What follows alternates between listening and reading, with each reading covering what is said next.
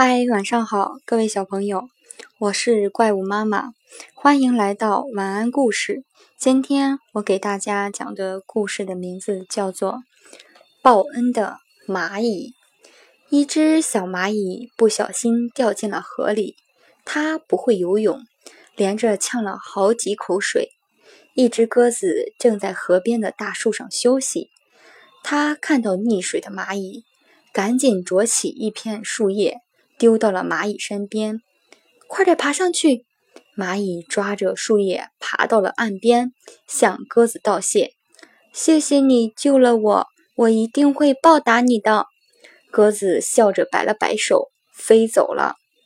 过了几天，小蚂蚁又路过这条小河，它看见一个猎人正弓搭着箭，瞄准树上的鸽子。这时，提醒鸽子已经来不及了。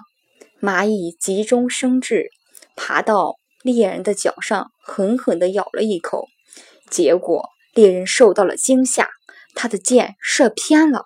趁此机会，鸽子拍着翅膀飞走了。